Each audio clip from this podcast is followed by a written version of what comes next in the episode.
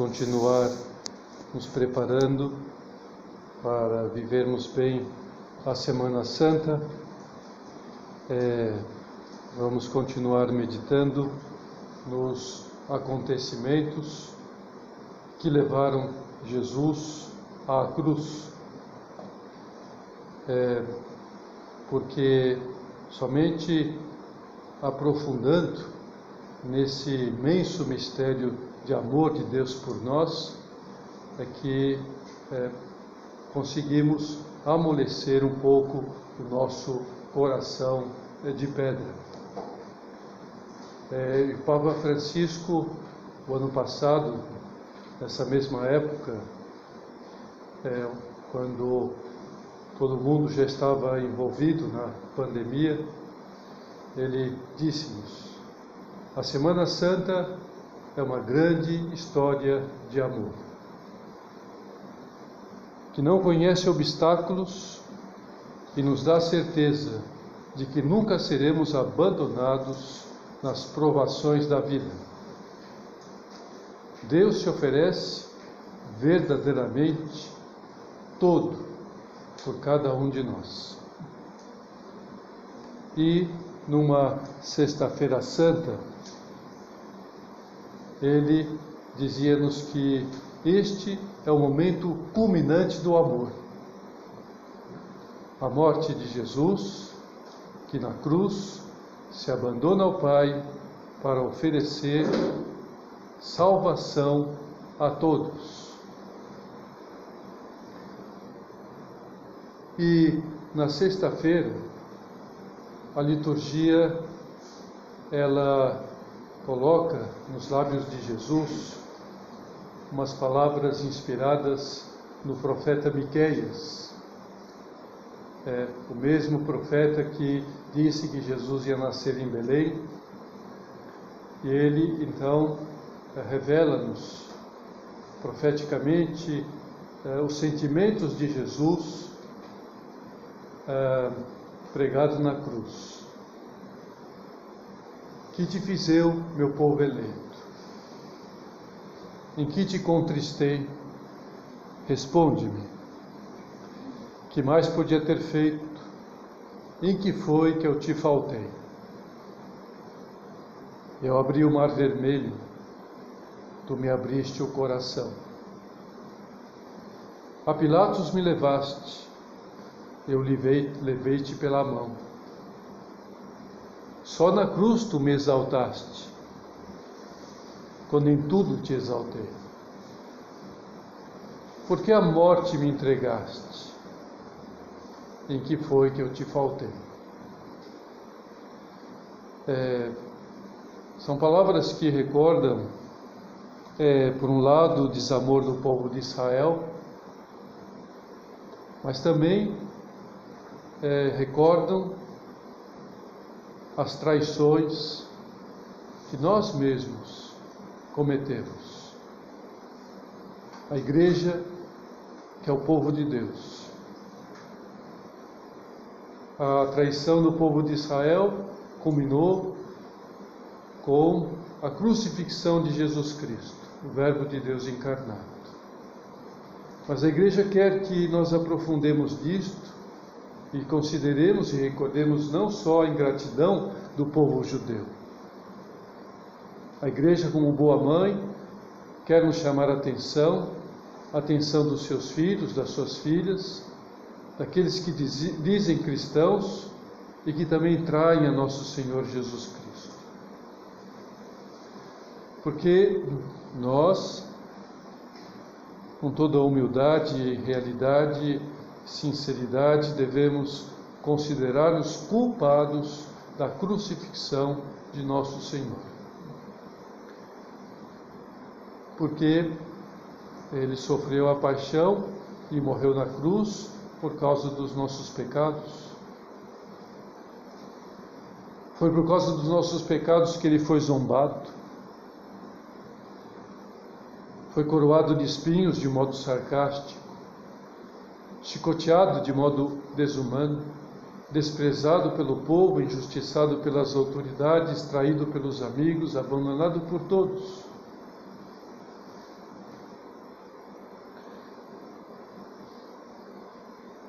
Jesus revela-nos, revela a Gabriela Bussi, ela nos faz conhecer essas palavras que Jesus Cristo disse sobre a sua paixão. Na angústia da minha agonia, vi as profanações e os sacrilégios. Estava se referindo à Eucaristia. Né? No momento que ele estava lá sofrendo tudo que estava sofrendo, ele pensou: o que fariam com ele ao longo dos séculos nas profanações da Eucaristia, nas comunhões sacrílegas, nos abandonos dos sacrários?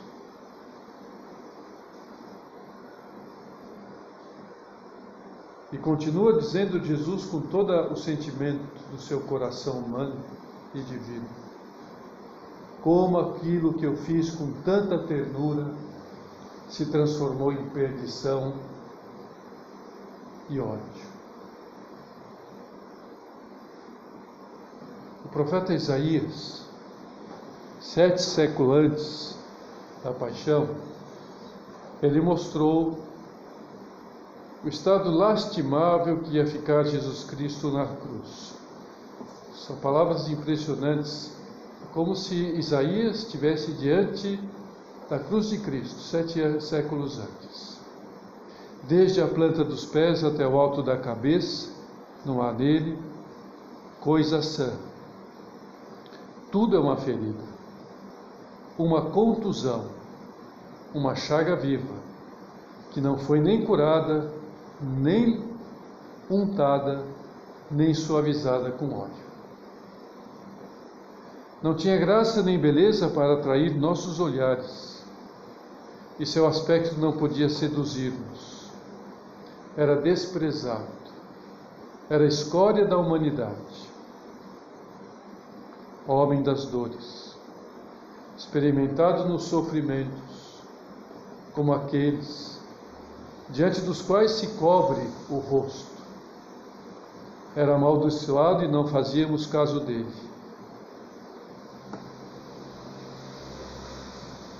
E Jesus Cristo revela-nos também algo impressionante que Gabriela Ibossi nos faz conhecer. A minha agonia foi a mais terrível entre todas as agonias da terra. Estamos vivendo um momento de agonia agora, pois isso não é comparável ao que Jesus Cristo sofreu. Tanto pelos sofrimentos que se haveriam de seguir dela, quanto pela sensibilidade e a clarividência da minha natureza. Não só pelo que sofreu, pelo que ele viu que ia acontecer e pela clareza que tinha por ter uma natureza divina. Santa Teresa de Ávila, ela conta que desejava crescer em santidade, como também nós desejamos, na é verdade. Sim, Jesus, também desejamos. Sinceramente, estamos aqui porque temos esse desejo. Mas ela não conseguia. Como parece que também nós não conseguimos, Jesus. E no seu livro da vida, ela descreve estes seus sentimentos.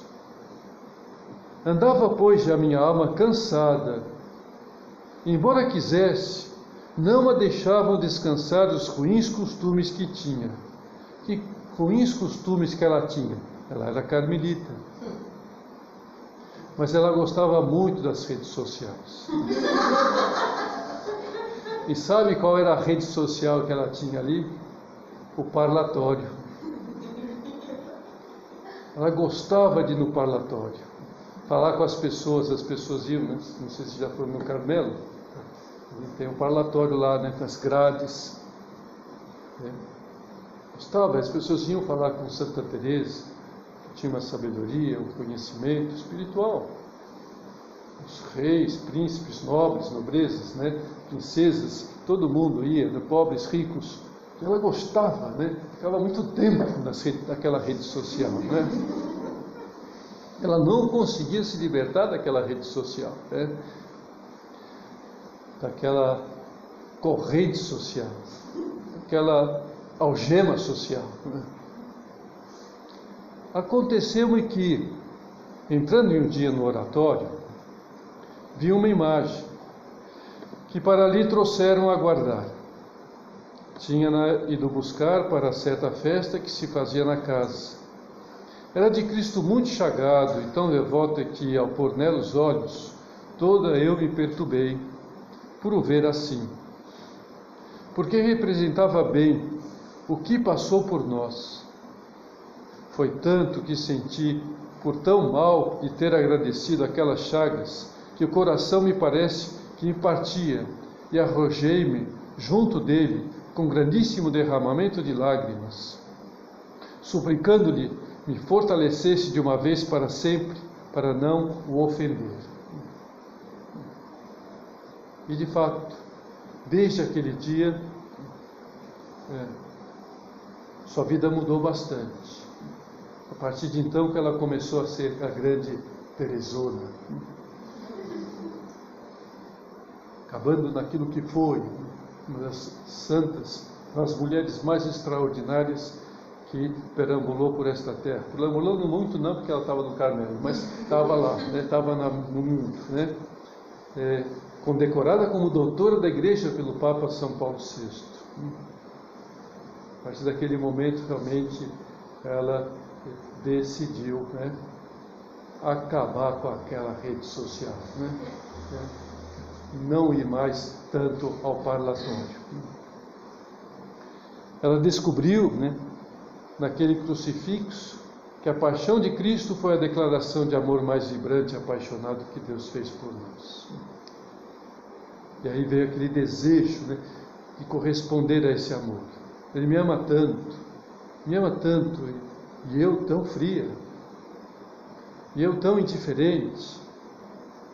Olha aqui, não, era aqui, né, ela, parlatório uma rede social, simpática, né?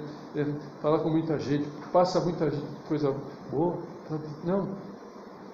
Pagar amor com amor, fugindo das mesquinharias, deixando é, coisas frívolas para dedicar-se mais a rezar, a trabalhar, a ser útil aos outros, hein? acabar com a burguesia, com a apatia na vida espiritual, no apostolado, na luta. O nosso Padre, São José Maria, ele também se decidiu a ser mais generoso, a ter direção espiritual com frequência, a fazer mais oração, mais tempo de oração, comungar diariamente, lutar contra o seu egoísmo e até mesmo tomou a disposição de entregar-se totalmente a sua vida a Deus, se assim ele o quisesse. Isso quando ele tinha 15 anos, quando ele viu aquelas pegadas na neve de um carmelita, que tinha saído do seu convento para atender alguma família, levar uma cesta básica, levar o são dos enfermos, o que for, e ele saía descalço um hábito ralinho no meio daquela neve, daquele frio. E aí então, mais ou menos, né, a gente é, pode sintetizar né, com liberdade os seus pensamentos naquele momento quando ele viu aquelas pegadas na neve e pensou: Tantos se sacrificam por Deus. Tantos se sacrificam pelos outros e eu o que faço? Não quero mais viver comodamente e egoístamente enquanto meu Senhor sofre.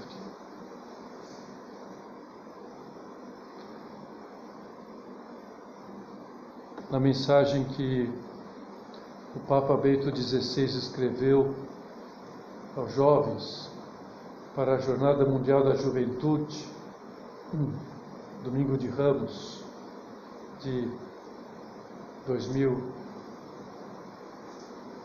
e alguma coisa, quando ele era Papa, ele pediu-nos que nos colocássemos à escuta de Deus para descobrir qual é o plano que ele tem para a nossa vida. Pensem, disse ele, se ele não quer que tomemos a decisão de entregar-nos totalmente a Cristo, a este Cristo que nos olha com amor, um amor manifestado na cruz de maneira tão plena e total, que faz São Paulo escrever com estupor: Amou-me entregou-se a mim mesmo, a si mesmo por mim. E continua-nos dizendo naquela sua mensagem o Papa Bento: Vocês são ricos de qualidade, de energias, de sonhos, de esperanças. Vocês estão em tempo de escolhas fundamentais para construir um projeto de vida. É o momento, portanto, de perguntar se estou satisfeito com a minha vida. Há algo que me falta? Que tenho que fazer para que minha vida tenha pleno valor e pleno sentido?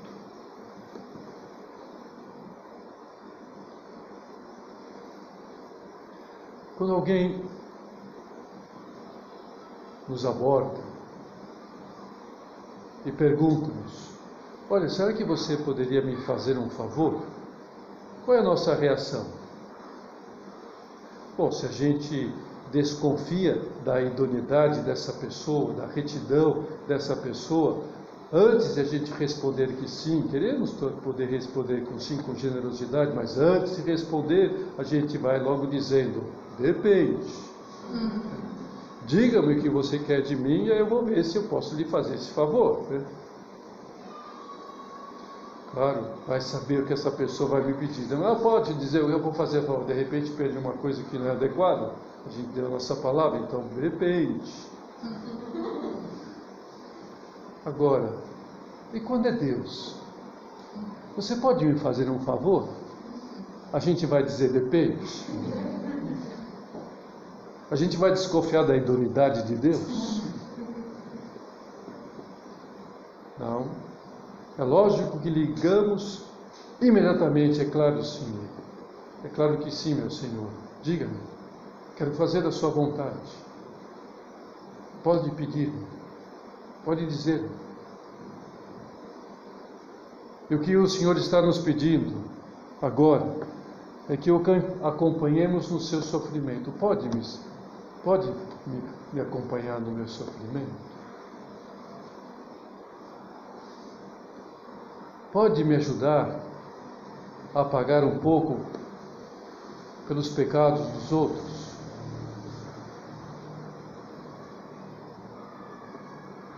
Por todos os pecados que já se cometeram no mundo e ainda haverão de ser cometidos? Pode acompanhar nisto?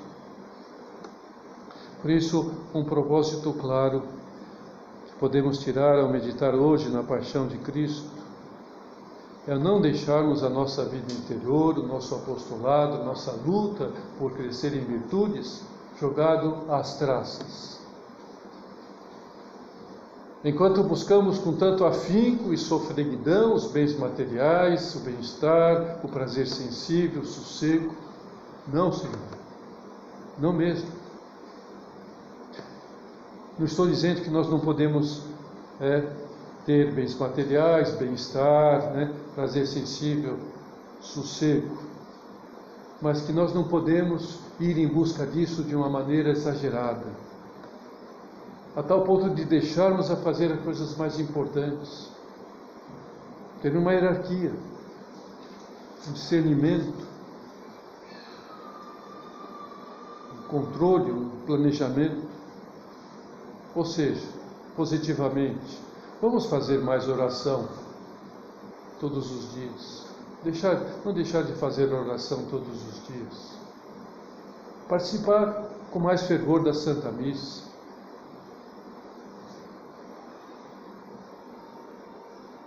Acreditando que se vivemos assim, Deus haverá de preencher-nos com uma imensa felicidade que Ele quer nos dar felicidade muito maior, imensamente maior, que pode nos dar os bens materiais e os prazeres carnais. Não queremos ser mundanos. Não queremos nos envolver com tanta mundanidade que nos envolve. Que nos quer que sejamos como que tantos, né, como um tronco que está aí na correnteza de um rio e todos caminhando para a cachoeira do abismo da degradação. Não, nós queremos nadar contra a corrente. Não somos troncos. Não queremos buscar a nossa felicidade como tantos buscam nas grifes, no carro do ano, nas viagens, nos barzinhos, no sexo descontrolado, na bebedeira, nas drogas, churrascos e caloradas imorais que só encontram tristeza, decepção, depressão, doença, morte, aí vai. Não, não queremos essa vida.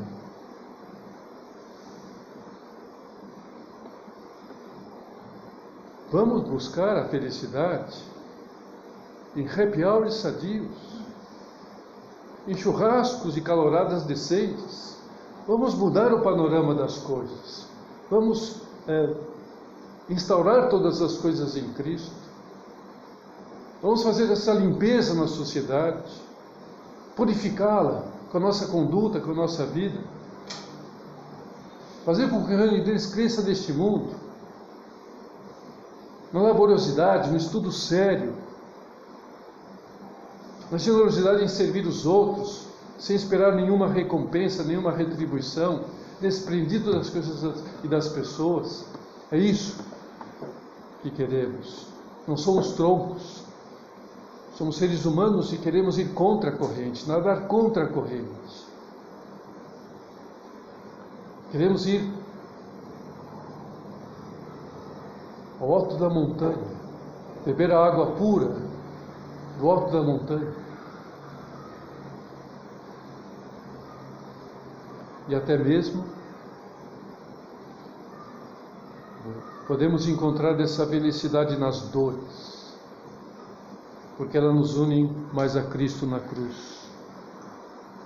E vamos ficando nos mais próximos da Sua ressurreição. As dores quando aceitamos como Cristo aceitou as suas, vão nos purificando, vão nos fazendo mais humanos, mais solidários. Por isso, diz-nos claramente São José Maria: Eu te vou dizer quais são os tesouros do homem na terra, para que não os desperdices. Fome, sede, calor, frio, dor, desonra, pobreza, solidão, traição, calúnia cárcere. Essa é grande revolução realizada por Cristo. Percebemos?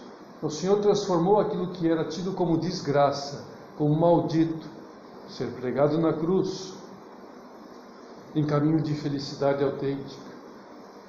Nós temos a resposta para os sofrimentos. Temos respostas para a dor. Sofremos, mas para nós isto é um valor. Por isso levamos o, cruciu, o crucifixo como em triunfo, nas procissões de entrada da missa, né? as procissões onde o crucifixo vai na frente. Levamos em triunfo a cruz de Cristo. Vamos beijá-lo. Este ano não vamos poder beijar, né? Vamos adorar a cruz de Cristo na Sexta-feira Santa. Vamos adorar, amada, vamos cantar a cruz. Mas essa cruz de Cristo é a nossa cruz. Se Ele sofreu tudo, é para que nós, no nosso sofrimento, pudéssemos ter essa razão de viver. E esse sentido que dá esses momentos difíceis que tenhamos que passar. Então, se Cristo deu a sua própria vida, entregou a sua viva, grande vida, a humanidade santíssima tem Cristo, o Verbo encarnado, né? adorado pelos anjos quando nasceu em Belém, venerado pelos pastores, pelos magos, e essa humanidade santíssima que fica na Eucaristia o Senhor entrega para que sofra tudo aquilo que sofreu, é que essa vida terrena tem um valor secundário com relação à vida eterna. Será que entendemos isto? Jesus, faça-nos que entendamos de uma vez isto mesmo que o Senhor nos ensina com a sua morte na cruz. Isso entenderam muito bem os mártires. Preferiram a morte a pecado seguiram o conselho de Cristo: aquele que perder a vida terrena por amor de mim, ganhará a vida eterna. E para que tivéssemos a certeza de que isso é verdade, ele ressuscitou. Há atitudes, certas atitudes né, é, de santos, de santas, que nos admiram muito. Só entendemos essas atitudes quando percebemos que eles entenderam muito bem o valor da cruz, o valor da vida eterna. Por exemplo, Santa Rita. É, o seu marido foi assassinado. E os seus dois filhos queriam vingança. Queriam vingar-se do pai. Queriam matar o assassino. Qual foi a oração de Santa Rita? Pediu a Deus: Senhor, leve os meus filhos antes que eles cometam este pecado mortal. E Deus atendeu o seu pedido. E os seus dois filhos morreram antes de eles cometerem esse, essa vingança. Isso, enfim, só para quem entende realmente o valor dessa vida que é passageiro e que importa é a vida eterna.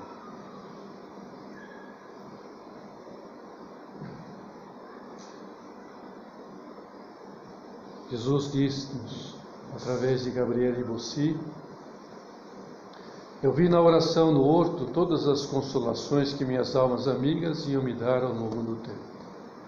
Queremos ser essas almas amigas, Jesus. Será que o Senhor viu para nós aqui neste oratório uma enseada lá na, na oração do outro. Vi seu grande desejo de sofrer em meu lugar. Encaminhei para eles os méritos daquela horrível agonia. Porque meu olhar ia do primeiro ao último óbvio. Que fardo, filha, para o expiador. Que procissão de crimes, corruptores, ingratos, que rejeitaram meu amor porque é natural para você amar alguém que o livrou de um grande perigo. Mas então, por que não ama a mim, que te livrei do inferno? Quem ama tudo está perdoado. Obrigado, Jesus, por ter nos livrado do inferno. Queremos entender isto muito bem. Enfim, não levamos não vamos levar a cruz de Cristo só pendurada né, no nosso pescoço, mas vamos cravá-la no nosso coração, nas nossas obras.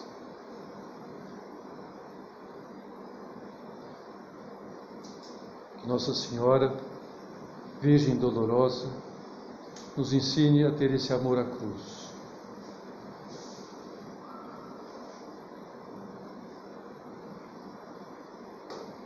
Terminemos com um pensamento da via sacra de nosso Padre. Pensa primeiro nos outros, e assim passarás pela terra com erros, sim, que são inevitáveis, mas deixando um rastro de bem.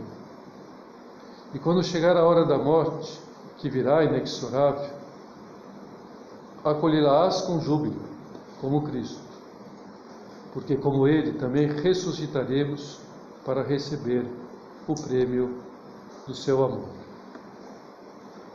Então, vamos pôr vamos pôr a humanidade que sofre tanto nesses momentos. Mundo inteiro, todos os países, todas as nações, todas as almas deste mundo, todos os que estão nos hospitais, os que estão nas suas casas, Vamos por todos conjunto com Jesus, no colo da sua mãe. Como Jesus que desceu foi descido da cruz, posto no colo da sua mãe. Vamos por toda a humanidade no colo de mãe. Ela é nossa mãe também, não é só mãe de Jesus. Que ela cure nossas feridas. Que ela nos prepare para a ressurreição.